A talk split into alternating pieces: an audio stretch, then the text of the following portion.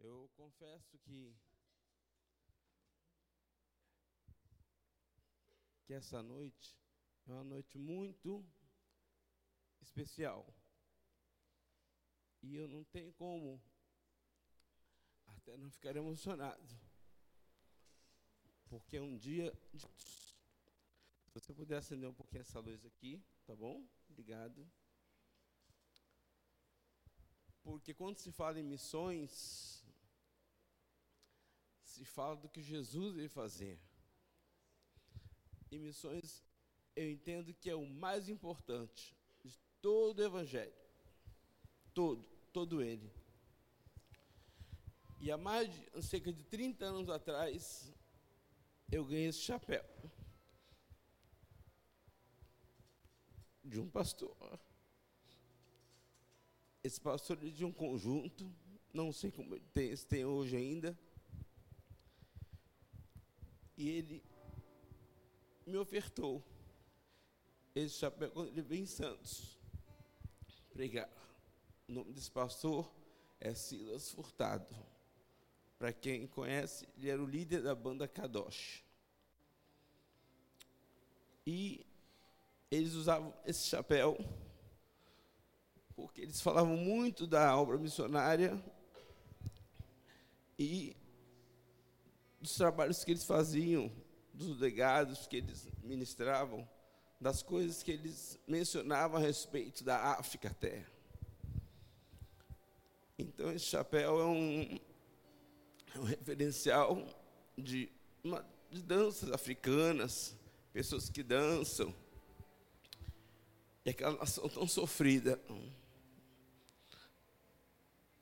E quando se fala em missão transcultural, para mim é emocionante. Porque Jesus ele teve que transpor fronteiras para nos chegar até nós. Vocês todos podem sentar, amém? Menos o Nicolas. Tadinho do Nicolas. Ele é fortinho, ele aguenta.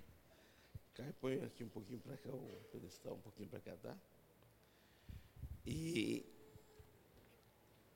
esse culto, não que os outros cultos sejam cultos quaisquer, são cultos que vemos no dia a dia. Mas esse culto, irmãos, quando se fala de missões, quando se fala de um evangelismo mundial, isso toca o meu coração. Eu me sinto honrado pelo pastor Adriano por ter escalado para ministrar nesse dia. Não sei quanto tempo vou conseguir falar.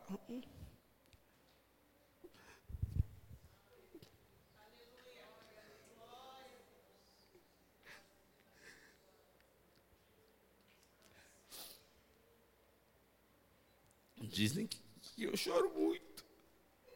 Na verdade não.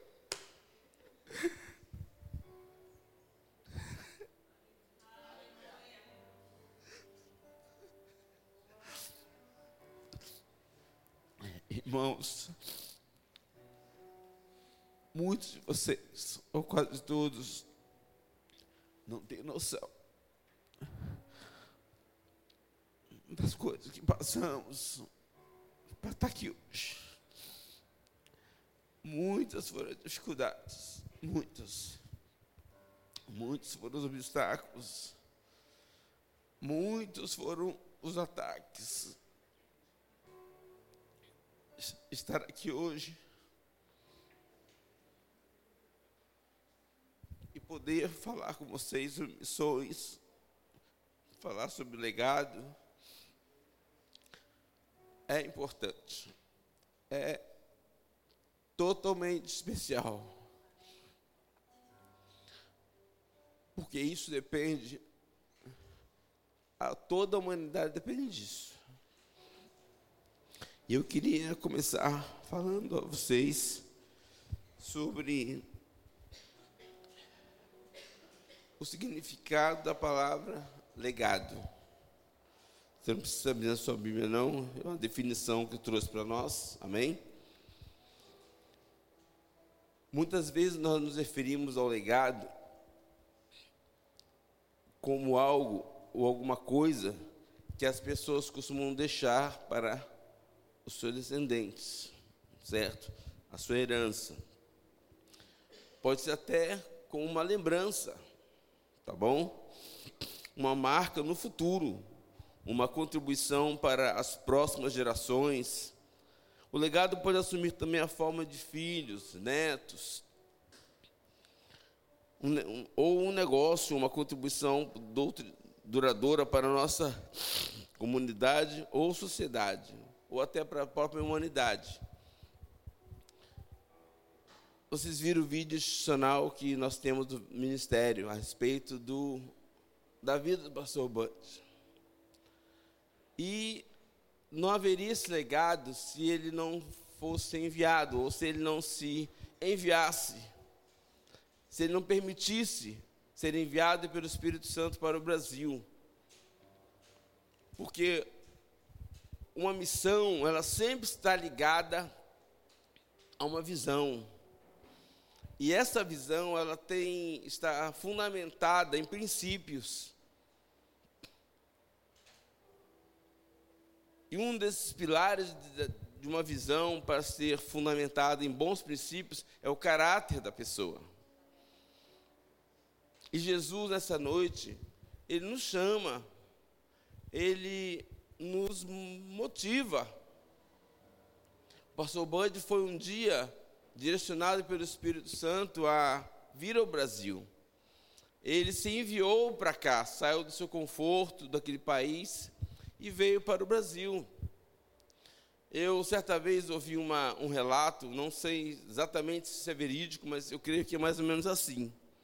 Que quando a irmã, o pastor Bud e a irmã Jane vieram para o Brasil, as notícias que corriam desse país lá na América não eram muito boas. E o que a Jane ouviu, parece, na, naquela ocasião, em vir para o Brasil assustou um pouco. Então ela pegou uma mala encheu de papel higiênico, porque a ideia que ela tinha é que no Brasil não tinha papel higiênico, ou era muito precário, era um povo nem índio. Era assim, irmãos. Nosso, a nossa fama era essa lá. Ela não fez isso? Fez. Pense, a pessoa encheu uma mala de papel higiênico com medo de aqui não ter.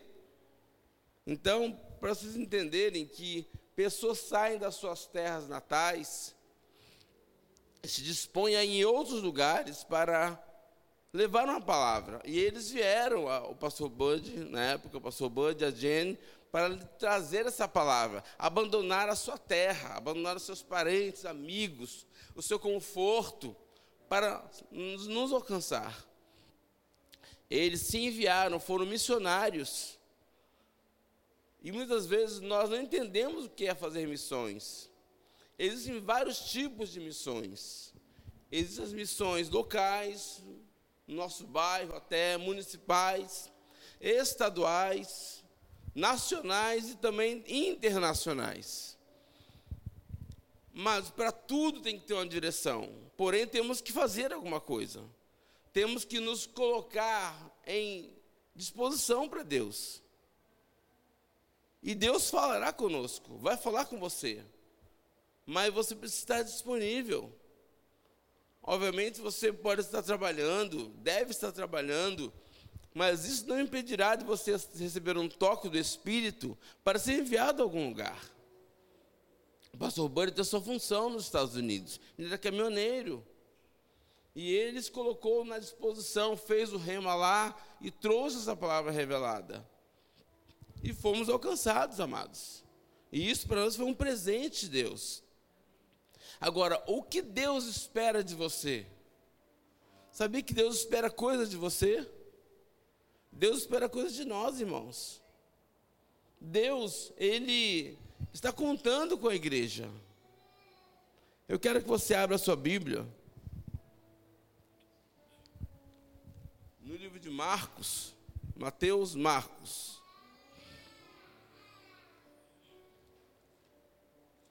Marcos.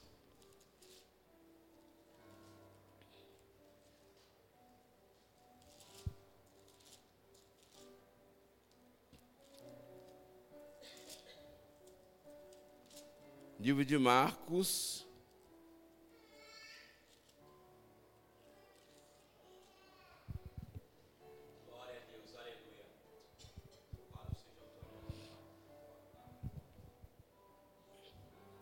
Capítulo 16, Marcos 16, versículo 14. Marcos 16, 14. Diz assim a Escritura: Finalmente apareceu Jesus aos onze quando estavam à mesa e censurou-lhes a incredulidade e dureza do coração, porque não deram crédito ao que tinha visto já ressuscitado. E disse-lhes: Ide por todo mundo e pregai o evangelho a toda criatura. Então Jesus deu uma ordem: ide, faça alguma coisa. Jesus não, não mandou eles daqui nesse momento ficar orando, pedindo direção do Espírito para saber o que fazer. Ele falou: vão, vá, irmão, começa a falar, começa a evangelizar. Isso não é só para quem não tem um chamado evangelístico, isso é para aqueles que se, se entendemos que são discípulos de Jesus. Muitos ainda estão na condição de um filho bebê de colo, que vai ser carregado que nem o Miguel. Temos que sair dessa condição de ser carregados para uma posição mais abrangente, mais é, contundente na nossa vida. Temos que começar a evangelizar, ir mesmo, falar do Evangelho, falar do amor de Deus, dizer que Jesus está voltando. Ele falou: vão, ide. Ele disse exatamente: ide por todo o mundo e pregar o Evangelho a toda criatura. A nossa função é ir, irmãos. A nossa função é falar, a nossa função é anunciar. Amados, eu sempre amei em cultos ver pessoas serem salvas. Vi muitos jovens ser salvos. Eu passei um tempo, acho que muitos, alguns anos, liderando jovens. E eu vi muitos e muitos e muitos jovens serem salvos. A minha maior paixão sempre foi, ainda é, é ver pessoas aceitando Jesus. Porque mais irmãos eu vou tendo, e mais povo no céu terá. A nossa visão tem que ser essa. Salvação de almas. A igreja está aqui por causa das almas. Não podemos cair no comodismo de vir para a igreja só por nossa causa, só porque precisamos, só porque necessitamos de uma palavra de fortalecimento. Não.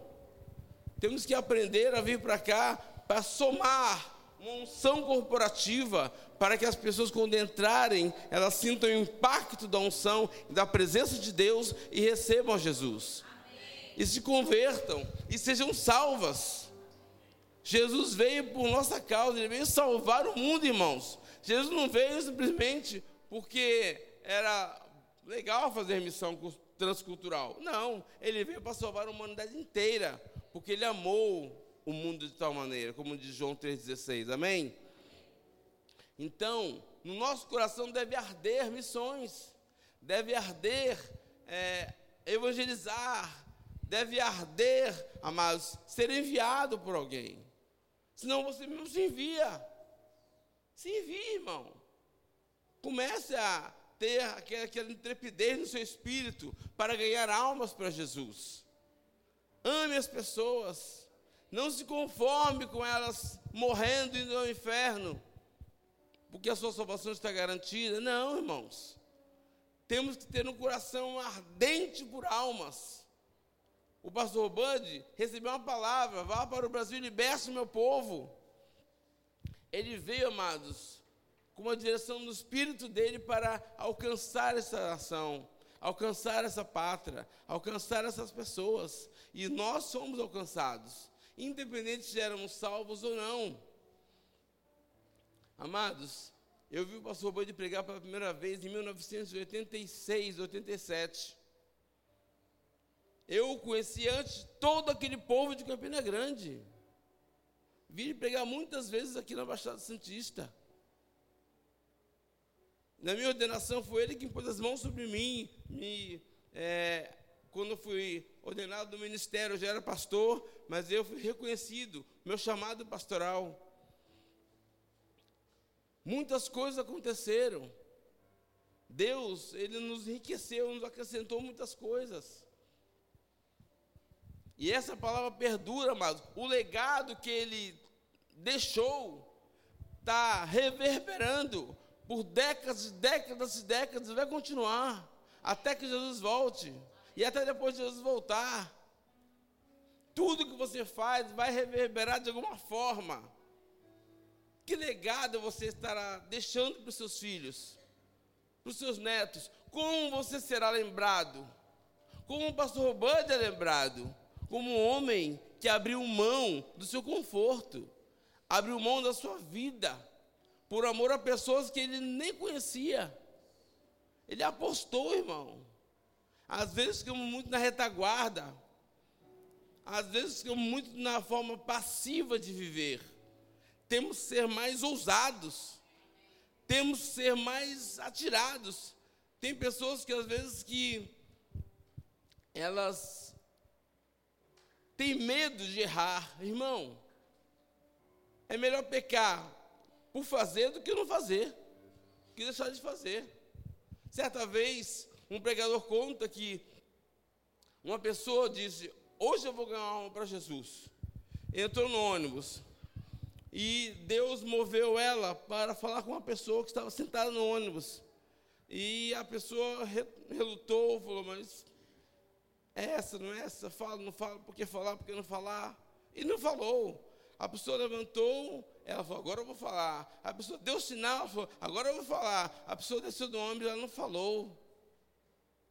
Pense na frustração.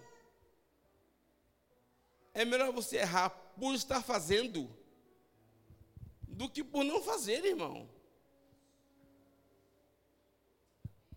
As coisas precisam ser mais aceleradas. Amém. Mais aceleradas, irmão.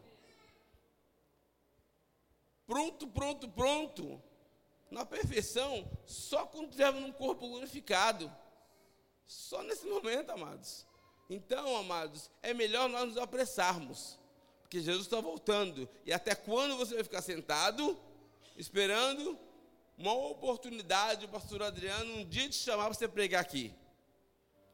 O seu púlpito é você onde você estiver. Hoje, eu tive uma pastora na minha casa, de tarde. Ela veio me trazer, amados, uma cesta básica de São Paulo. Veio de lá. Visitou uma pessoa aqui passou na minha casa. Me deixou uma grande cesta básica. Hoje. E chegou uma, duas meninas perto dela. As meninas falaram assim: Vocês querem comprar bolo de pote? Eu olhei para ela, olhou para mim, olhamos para o homem que trouxe ela. Ela falou assim: Quanto custa o bolo? Na verdade, ela não queria comer bolo nenhum, irmão. Ela perguntou: Quanto é o bolo? A menina falou: Seis reais um bolo de pote. Para levar dois é dez. E tem um que é mais incrementadinho, um tal da Nutella lá, sei lá é oito. Aí ela falou, tá bom, me dá quatro então. Posso pagar com cartão? Pode. Foi lá, buscou a maquininha, a menina foi lá na casa dela, buscou os bolos, trouxe. Quando a menina chegou com os bolos, ela falou assim, é o seguinte, eu vou comprar o bolo, mas eu quero te dizer umas coisas também. Posso? Pode. E começou a falar, Deus tem um plano na sua vida, assim, assim, assim, assim. Ela virou para mim, isso estava sentado em frente à minha casa, numa cadeira. Ela virou e falou assim: Luciano, você conhece essa menina? Eu falei: Conheço, minha vizinha, mora aqui do lado. Ó. Aí, sabe o que ela me perguntou? Você sabe que ele é pastor, não sabe? Ela, acho que não. É, mas onde é que, onde é que você mora, menina? Mora aqui. Luciano, que isso? Ó, tem que você vir para a igreja. Leva ela para a igreja, leva ela para a igreja. Se você não levar, Deus vai requerer o sangue na sua mão. Foi da minha mão, não. Está repreendido. Ela me vê todo dia, realmente eu a vejo todos os dias, mas eu nunca falei de Jesus para ela. É a menina de 15 anos. Ela não perdeu a oportunidade. Ela falou: compro o bolo, mas vou falar de Jesus também. Você tem que criar a oportunidade. Fala, meu bem, que está escrito aí. Bebe água? É. Aleluia, glória a Deus. Aninha é minha assessora para assuntos aleatórios. Assuntos diversos. Aleluia. Nós não podemos perder oportunidades. Irmãos, aquela menina um dia vai para o céu, ela, ela, orou na calçada, falou assim, eu vou orar por você, posso? Pode. Fecha os olhos, orou, orou, orou, orou. Ela não perdeu a oportunidade. Irmãos, como você vai ser lembrado? Como alguém que não está nem para a vida das pessoas? Como você será lembrado? Como uma pessoa qualquer? Se para você não faz diferença, está tudo bem. Mas eu quero ser lembrado com a pessoa que fez diferença nessa humanidade. Na humanidade, irmão. Por quê? Porque foi isso que Jesus nos ensinou. Ele veio e marcou a época. Jesus marcou o território, irmão. Que território você está marcando e como você vai ser lembrado quando você partir? Mesmo que você vive mais 50, 100 anos, não importa. O que a sua vida vai contribuir para a humanidade? Como você vai ser lembrado quando você estiver lá no céu? Nós temos deixar nossa marca. Amém? Nós temos que representar bem o céu. O nosso legado, amados, é as pessoas lembrarem de nós, amados. Alguém já ouviu falar de Smith Wigglesworth? Muitos já, não já? Esse homem viveu no século XVII, se não me engano. Centenas de anos passaram, esse homem é lembrado. Esse homem é lembrado, irmãos, porque ele ressuscitou cerca de 21 pessoas. Ele deixou um legado. Como você vai ser lembrado? Como a, o cara preguiçoso? Como a mulher que só metia a língua nos outros? Fofoqueira. É assim que você quer ser lembrado? Ou você quer ser lembrado da pessoa que falava de Jesus em toda parte que ia? Onde ia ganhava uma alma para Jesus? Como você quer ser lembrado? Que legado você vai deixar? O pastor Bud deixou um grande legado, irmãos que vai reverberar, reverberar por décadas e décadas e décadas, centenas de anos. Como o irmão Smith Wigglesworth, como diversos outros irmãos, diversas outras pessoas que passaram por essa terra e deixaram a sua marca, irmãos. Talvez você nunca tenha ouvido falar de uma pessoa chamada Savanarola. Alguns ouviram. Savanarola foi o homem que ele morreu queimado uma fogueira. E ele profetizou o nascimento de John Wesley. John Wesley foi fundador da igreja metodista, da qual saíram todas as demais igrejas no mundo. Se você não sabe, saiba. Saiu a Assembleia de Deus e todas as igrejas neopentecostais que existem saíram da igreja metodista, a qual, e ele profetizou morrendo, queimado, ele disse: daqui a 100 anos, Deus levantará um cisne que mudará a história da humanidade. 103 anos depois nasceu John Wesley. Irmãos, o que você vai deixar? Morrer um dia todo mundo vai. Mas já que vai morrer, então faça a sua vida valer a pena. Temos que fazer valer a pena a nossa vida. Não estamos aqui por existindo só por existir. A nossa vida precisa representar bem o céu, representar bem o, o, a continuidade da vida de Jesus, do ministério de Jesus. Certa vez, um homem chamado Isaías, ele teve uma visão, uma visão celestial, irmãos. O que precisará para você mudar? O que precisará para nós mudarmos? Será que Deus vai ter que nos mostrar alguma coisa tão sublime, tão bombástica, para nossa vida mudar? Irmãos, se pregamos é porque amamos a Jesus. Se falamos, se nos desgastamos no Evangelho, é porque o mais importante é o Evangelho do que nós mesmos. O Evangelho é muito maior do que nós. Então, de, peça para Deus despertar no seu coração o ide, atendendo o chamado de Deus. Deus chama você e a mim, Deus chama nós, para nós irmos, pregarmos e alcançarmos as pessoas, orarmos pelos enfermos, eles ficarão curados. Talvez na sua cabeça o diabo queira dar um nó e dizer, mas às vezes ele está com dor, e daí? A dor não é minha. A dor só vem, mas ela não é minha. Amém, amados? Não importa, irmãos, eu já orei por pessoas, de eu ver nitidamente a pessoa ficar curada, e naquele momento eu estava com dor. O diabo quis dar, um, quis dar um nó na minha cabeça também. Eu falei, Satanás, para trás. A palavra funciona. A palavra funciona, irmãos. Não tem essa. Nós temos que fazer a tempo e a fora de tempo. Paulo diz: faça a tempo e a fora de tempo. Paulo diz: por causa de uns poucos eu me fiz de tolo para ganhar os tolos. Tem gente que não quer sair do salto, irmão. Se eu tiver que pregar aqui de camiseta, eu prego. Se for para salvar uma meia dúzia, está tudo certo. Amém? Não é a roupa que salva a pessoa. É a unção do Espírito que está dentro de nós de quem está falando. E todos nós temos hoje essa unção dentro de nós.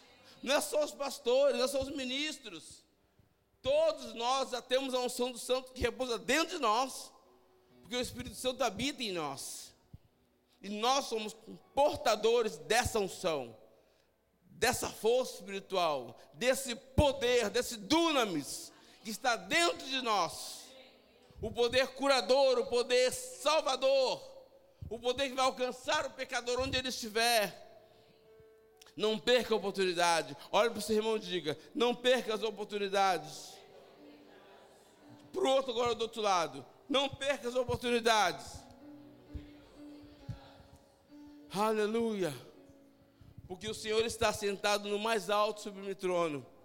Isaías capítulo 6, põe na tela, por favor, se puder. Pode pôr? Isaías capítulo 6. Aleluia.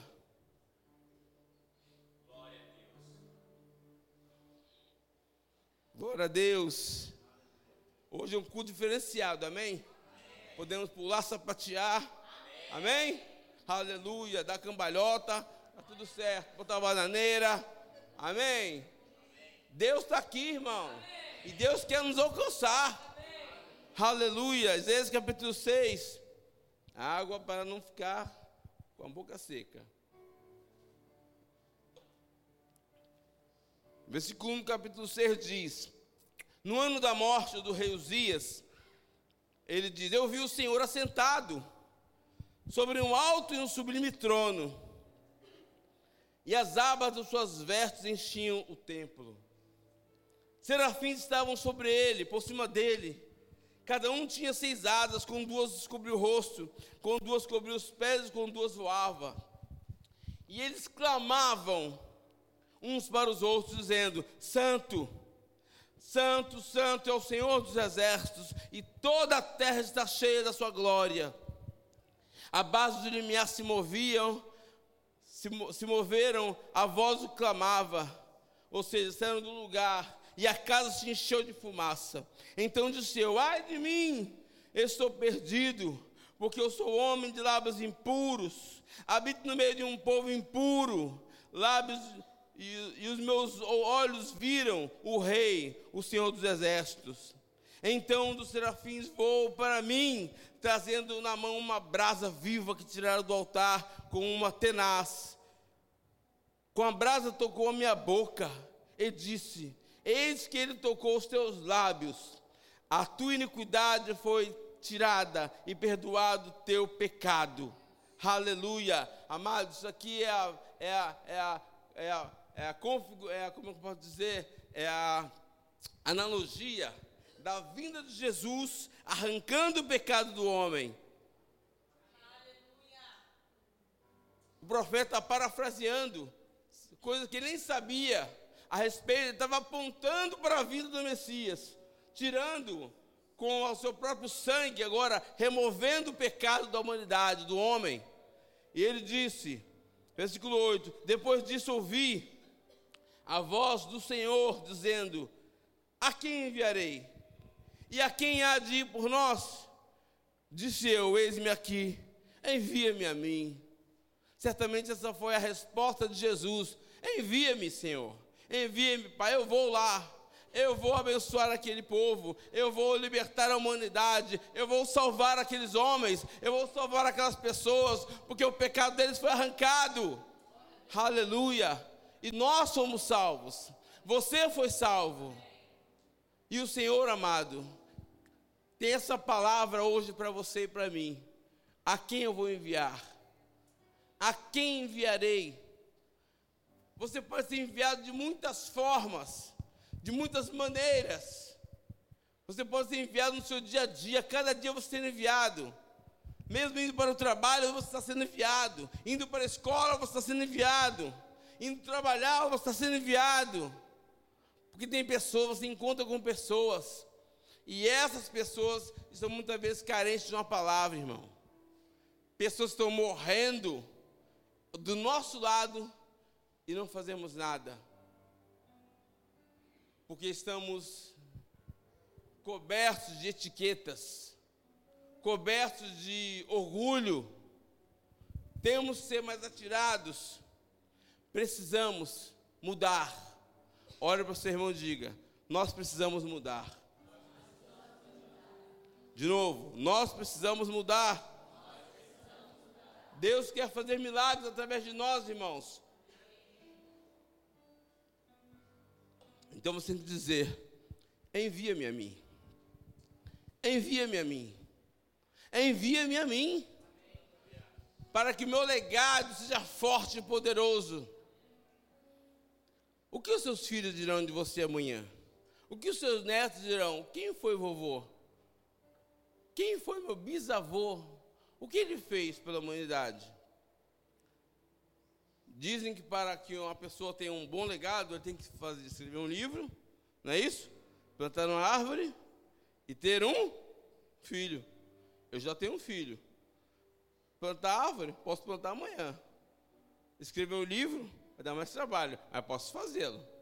Amém? Pastor Bunny tem um legado imenso, mas quantos livros o Senhor me escreveu? Ou quantos livros não foram escritos por intermédio do chamado dele? Do, do, do ex-me aqui dele? Como você será lembrado? Com uma pessoa que foi covarde? Com uma pessoa que não se envolveu? Tem pessoas que estão fora da igreja, irmão, porque não quer se envolver muito. Porque não quer se decepcionar. Pelo amor de Deus. Se decepcionou, perdoe e segue em frente, irmão.